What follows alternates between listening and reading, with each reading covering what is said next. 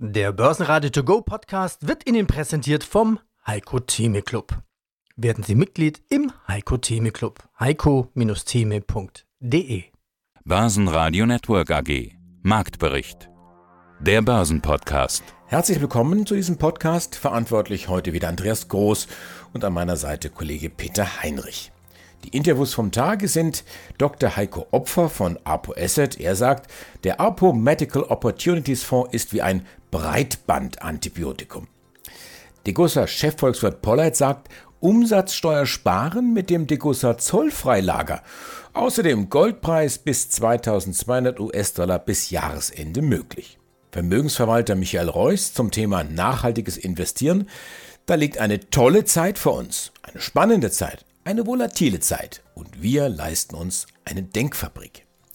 Wikifolio-Trader Ritchie Richard Dobitzberger erreicht mit seinem Wikifolio Umbrella in den vergangenen zehn Jahren eine Gesamtperformance von 1458 Prozent.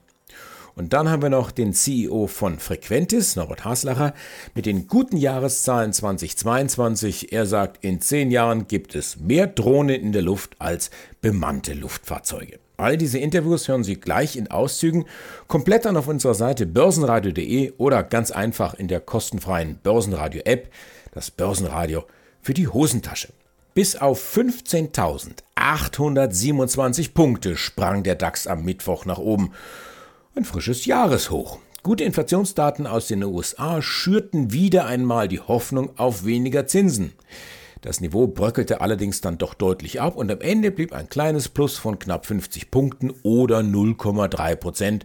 Schlusskurs 15.704 Punkte. Zahlen zum ersten Quartal gab es beim Chemieriesen BASF deutlich weniger Umsatz, aber doch besser als befürchtet. Die BASF-Aktie infolgedessen leicht im Plus. Mit Abstand schwächster Wert in der ersten Börsenreihe die Merck. 7% Minus, nachdem die US-Gesundheitsbehörde den Stopp der finalen Studie eines Medikaments bei multipler Sklerose angeordnet hat.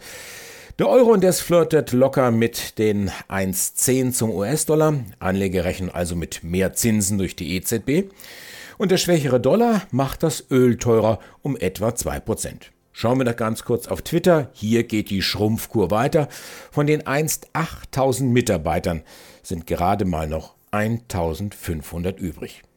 Und Elon Musk hat dem zwitschernden Vogel auch noch an anderer Stelle die Flügel gestutzt. Ach nein, der Vogel, den gibt's ja nicht mehr, der ist ja mittlerweile ein Hund. Und den hat Musk gestutzt. Aus Twitter wird Titter. Das W hat Musk überpinseln lassen. Und nein, Titter bedeutet kichern und nichts anderes. Mein Name ist Thorsten Polleit, ich bin der Chefvolkswirt der Degussa. Und auch der Autor des Degussa Marktreport. Ich bin Andi Groß vom Börsenradio.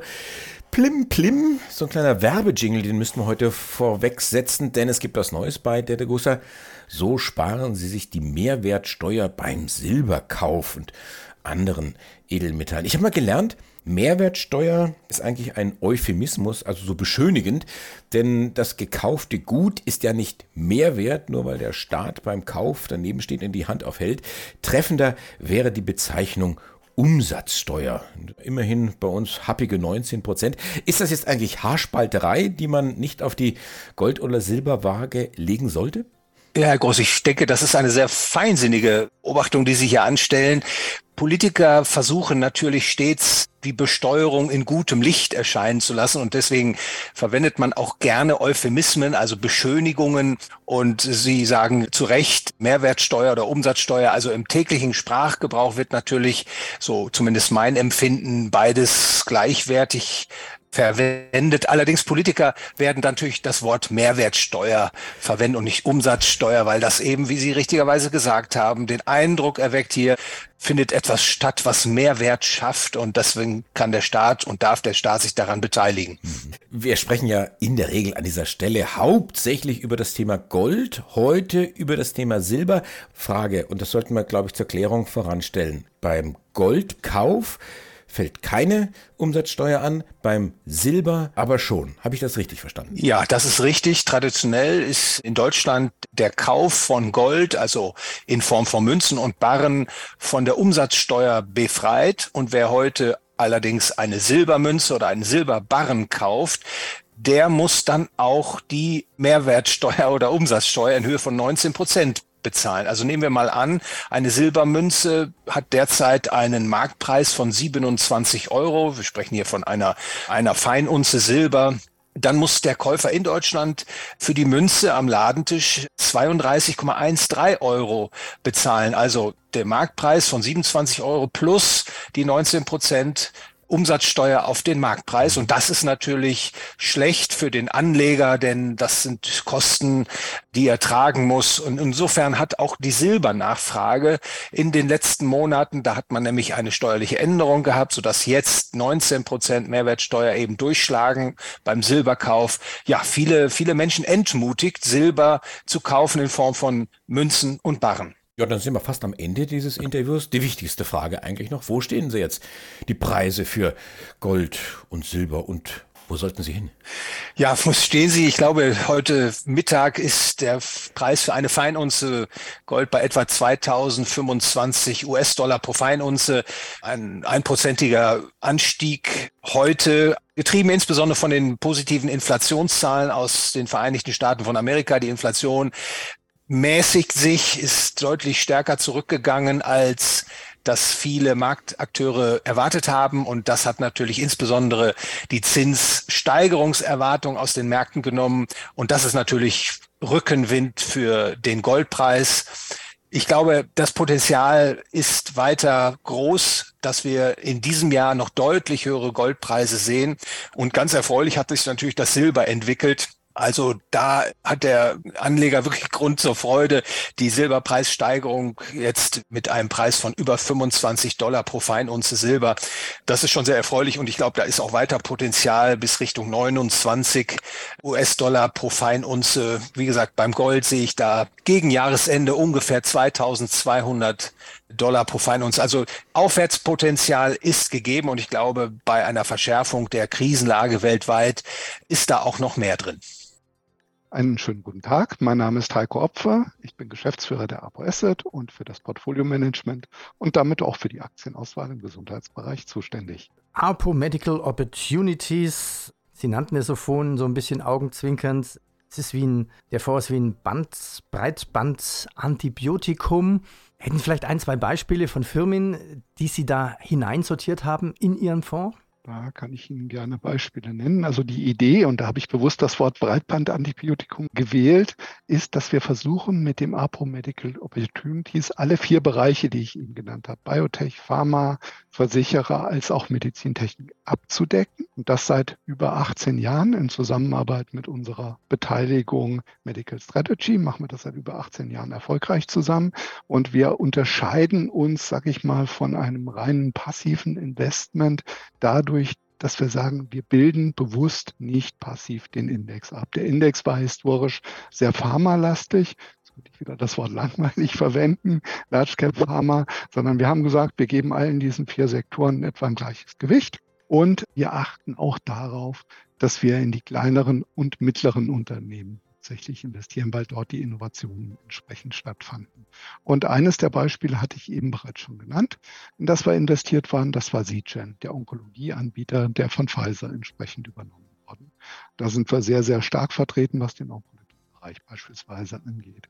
Wir sind aber in unseren Fonds zum Beispiel auch auf der Digitalisierungsseite unterwegs, um Ihnen da einfach mal ein Beispiel oder zwei Beispiele zu geben. Wir sind beispielsweise oder wir finden beispielsweise Dexcom sehr, sehr interessant. Dexcom ist ein Medizintechnikhersteller, der sich auf den Diabetesbereich spezialisiert hat und Dexcom bietet Glucose-Messsysteme an, die Sie am Körper tragen und die dauerhaft den Glukosegehalt entsprechend messen und ihnen dann Signale senden, wenn Insulin gebraucht wird oder nicht. Das hat den Vorteil, dass man nicht regelmäßig Insulin spritzen muss, sondern nur bei Bedarf entsprechend gespritzt werden muss, was, was medizinisch zu einer deutlich besseren Versorgung führt.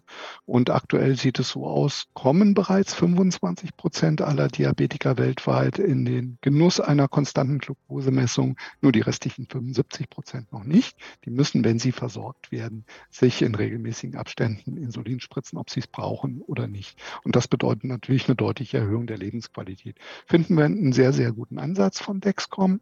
Das ist zum Beispiel einer der Bereiche, in dem wir stark investieren. Das ist die Diabetes oder zivilisationsbedingte Erkrankungsseite. Aber wir sind zum Beispiel auch in CompuGroup investiert. Das ist ein lokaler Anbieter, ein deutscher Anbieter, der im Digital Health Bereich unterwegs ist. CompuGroup liefert Softwaresysteme für Praxen, für Krankenhäuser, für Apotheken und hat hierzulande einen Marktanteil von über 50 Prozent ist sehr finanzstark, ist aus unserer Sicht ein sehr attraktives Geschäftsmodell mit einer sehr starken Marktposition, wiederkehrende Umsätze, geringe Wechselquoten, hohe Margen. Das ist natürlich auch ein Titel, der für uns sehr attraktiv erscheint. Mein Name ist Michael Reuss von der Vermögensverwaltung Huber Reuss und Kollegen aus München. Herr Reuss, wir wollen heute über Nachhaltigkeit sprechen und die entsprechenden Anlagemöglichkeiten. Anlass ist sicherlich auch, dass Deutschland jetzt die letzten Kernkraftwerke abschaltet, die Tage. Ein Traum der grünen Politik geht in Erfüllung und ja, man muss fast sagen, ein Albtraum für die Wirtschaftspolitiker und die Wirtschaftstreibenden. Also wir merken schon, das Ganze polarisiert. Wir hatten mit zwei Seiten angefangen, dann kamen wir zu drei. Und wenn wir schon so ein bisschen am Philosophieren sind, das Ganze auf die Spitze treiben und das vielleicht positiv sehen, was ist denn das Verbindende beim Thema Nachhaltigkeit?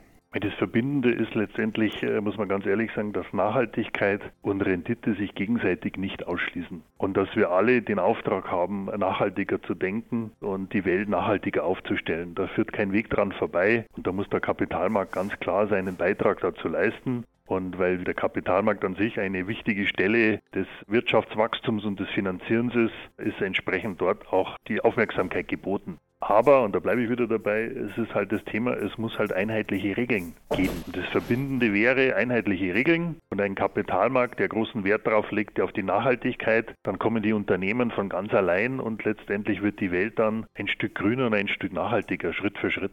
Kernkraftwerke abzuschalten inmitten vielleicht größten Energiekrise ist vielleicht keine so gute Idee. Die Welt schüttelt verwundert den Kopf. Ideologie heißt es, schlägt Vernunft momentan. Beim Poker hatte ich mal gehört und gelesen, soll man sich seine Mitspieler immer ganz genau ansehen und herausbekommen, wer ist denn der Idiot am Tisch, den man ausnehmen kann. Und wenn man keinen findet, ist es vielleicht möglich, dass man selber der Idiot ist?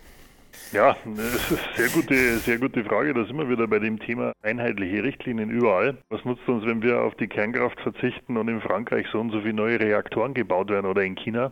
Äh, Frankreich ist jetzt für mich das Extrembeispiel, weil die halt an der Grenze da sind und bringt uns kein bisschen mehr Vorteil und wir kaufen dann noch den Strom aus Frankreich. Also da fehlt mir die gesamtumspannende Strategie und das gesamtumspannende Netz. Und was bringt uns auch, die, auf die Kernkraft zu verzichten, wenn gleichzeitig dann Gaskraftwerke her, dafür herhalten müssen? Das macht die Welt nicht nachhaltiger. Das ist nur, dass eine Ideologie umgesetzt wird. Ich will es nicht von grundsätzlich sagen, dass Kernenergie gut ist. Ganz im Gegenteil. Aber da gehört eine umfassende Strategie her, so wie Sie das schöne Beispiel beim Pokern. Beim Pokern verdienen auch nur die Geld, die nicht aufs Glück setzen, sondern eine Strategie verfolgen. Und so ähnlich ist es da. Da gehört eine politische Strategie her, die auch umspannend sein muss, die die verschiedenen Länder, Kontinente mit einbezieht und dort dann gemeinsam man das umsetzt. Und das nächste Thema ist ja, ich kann mich ja auch nur um Nachhaltigkeit kümmern und um nachhaltige Energieversorgung, wenn ich auch einen gewissen wirtschaftlichen Wohlstand habe. Hm. Oder glauben Sie ernsthaft, dass in afrikanischen Ländern die Nachhaltigkeit an erster Stelle steht? Da steht an erster Stelle das Überleben und, und sich einen gewissen Wohlstand mal versuchen zu sichern, allein zu Überleben zu sichern. Also insofern, das fehlt mir in der ganzen Diskussion, weil wir machen die Welt, wenn das kleine Deutschland auf die Kernenergie verzichtet, wird die Welt deswegen noch nicht besser. Die Probleme liegen ja sehr vielfältig und, und weltumspannend. Ja, hallo, grüß dich. Mein Name ist Richard Ritchie Dobitzberger und ich bin Wikifolio Trader das Wikifolio Wunderkind Superstar. Hey, aber mehr lobe ich dich jetzt nicht, ja? Nee, brauchst nicht, das ist schon schön genug. also, ja, du zählst ja als Wikifolio Top Trader 1430% Performance in 10 Jahren. Es geht sogar noch ein bisschen mehr. Also momentan liegt das Kauf bei 1560. Dein letztes Börsenradio-Interview war ja zusammen mit Andy Groß auf der Anlegermesse Invest in Stuttgart. Dort war auch Thema zum Beispiel Rheinmetall und Co. Und da sagtest du, man muss sich verteidigen, die Ukraine muss verteidigt werden, Europa muss sich verteidigen. Das ist moralisch nicht verwerflich. Es hat sich jetzt nicht viel verändert, es sind nur ein paar Wochen hin bis da. Du hast jetzt alleine schon 2023 hier today 30% Performance gemacht. Wie lief denn dein erstes Quartal für dich und mit welchen Werten hattest du diesen Boost? Ja, das äh, erste Quartal heuer ist ja glaube ich, noch weitergehend im Bereich Verteidigungsindustrie, insbesondere im Wikifolio gelaufen. Und äh, wenn man sich, hier, also sehr schon angesprochen, die Rheinmetall-Aktie in den letzten Monaten auch genauer ansieht, ist es ja so, dass äh, ja seit Oktober eigentlich letzten Jahr 2022 dieser sehr starke Aufwärtstrend zu sehen ist. Immer wieder auch sehr volatil, aber im Grund tenorisch, also im Grund ein Aufwärtstrend von ungefähr 145 Euro auf jetzt 260 äh, Euro. Und äh, das hat natürlich das Wikifolio auch mitgenommen. Ja Mensch, wenn eine Aktie schon gut gelaufen ist, dann stelle ich ja oft die Frage, lohnt es sich eigentlich noch einzusteigen? Jetzt gleiche könnte man jetzt mit einem Wikifolio machen. Es liegt jetzt bei 1570 im Kauf. Was sagst du zu teuren Aktien? Ja, ich glaube, das ist natürlich jetzt äh, immer eine, oder die, die Gretchenfrage. Geht es um Aktien, ist es natürlich auch immer das zukünftige Potenzial der, der, der der Wunsch beziehungsweise die Erwartung der Anleger, der Trader, wo sich der Wert hinbewegen kann. Äh, vielleicht auch fundamental eine Rheinmetallaktie als Beispiel hat für mich persönlich schon noch sehr viel Potenzial nach oben, gerade erst aufgenommen in den DAX worden. Also da gibt es sicher noch äh, das eine oder andere, die eine oder andere Möglichkeit, das Wachstum weiter auszubauen. Aber das geht dann eben in die einzelnen Werte, weil du angesprochen hast, eben Umbrella beziehungsweise der Wert selbst, äh, der ist schon ja, mit 1560 Euro aktuell relativ hoch. Gebe ich dir natürlich recht. Und nur muss man hier eben das behirnen, dass natürlich in so einem Wikifolio sehr stark auch umgestiftet werden kann. Das heißt, der Wert, äh, der der innere Wert oder der, die Aktien, die im Wikifolio enthalten sind, können sehr stark geschiftet werden oder natürlich sich völlig verändern. Und damit ist es einfach wie ein Depot, das ständig wachsen kann. Da gibt es eigentlich kein teuer oder billig. Ich würde eher sagen, im Gegenteil, wenn es da ist, dann ist da Erfolg drinnen gewesen. Das äh, widerspiegelt oder es gilt natürlich für jedes Wikifolio und jene Wikifolio, die eben Wikifolios, die schon einen Wert sehr stark gewonnen haben, die sind aufgrund der Strategie auch erfolgreich gewesen in der Vergangenheit. Und dann würde ich die Gegenfrage stellen, warum soll eine Strategie, die in der Vergangenheit funktioniert hat, nicht auch weiter in der Zukunft funktionieren? Ja, guten Tag. Mein Name ist Norbert Haslacher. Ich bin CEO der börsennotierten Frequentis AG. Aber Ihr Finanzverstand, der wird schon angeklopft haben und sagen, ah, Norbert, schau mal her, Reisekosten gehen jetzt wieder nach oben, können wir da nicht drehen? Ging ja vorher auch oder können wir uns da irgendwo auf halbem Weg treffen? Ja, natürlich macht er das. Das macht er in jeder Vorstandssitzung, ist auch seine Aufgabe. Aber unser Finanzvorstand hat Gott sei Dank genug Verständnis für unseren Markt und unsere Kunden, dass er natürlich versteht, dass wir bei unseren Kunden sein müssen, weil sonst der Mitbewerb bei unseren Kunden sein wird. Und das wollen wir natürlich auch nicht. Also insofern, es hat sich auch eingependelt, muss man ganz ehrlich sagen, weil wenn man die Relation Umsatz zu Reisekosten 2022 zu 2019 vergleicht, ist die Relation deutlich geringer geworden. Und das liegt auch daran, dass wir viele Reisen nicht mehr machen.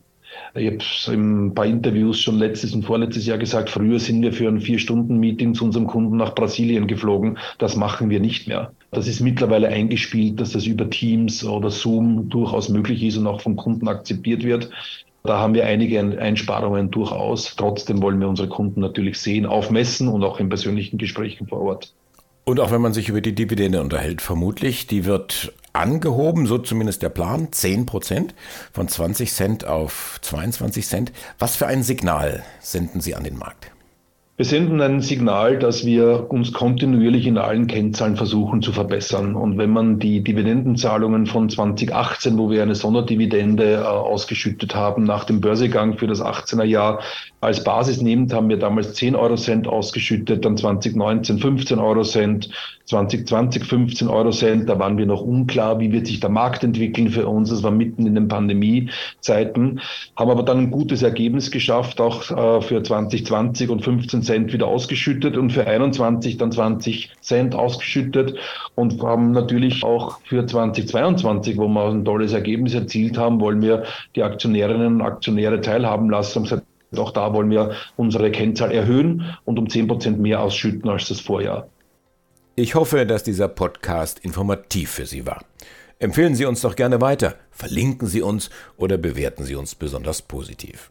Ich bin Andreas Groß und wünsche Ihnen stets viel Erfolg bei all Ihren Investmententscheidungen.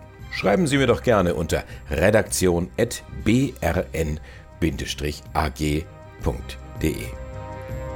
Börsenradio Network AG Marktbericht. Der Börsenpodcast. Der Börsenradio To Go Podcast wurde Ihnen präsentiert vom Heiko Theme Club. Werden Sie Mitglied im Heiko Theme Club. heiko-theme.de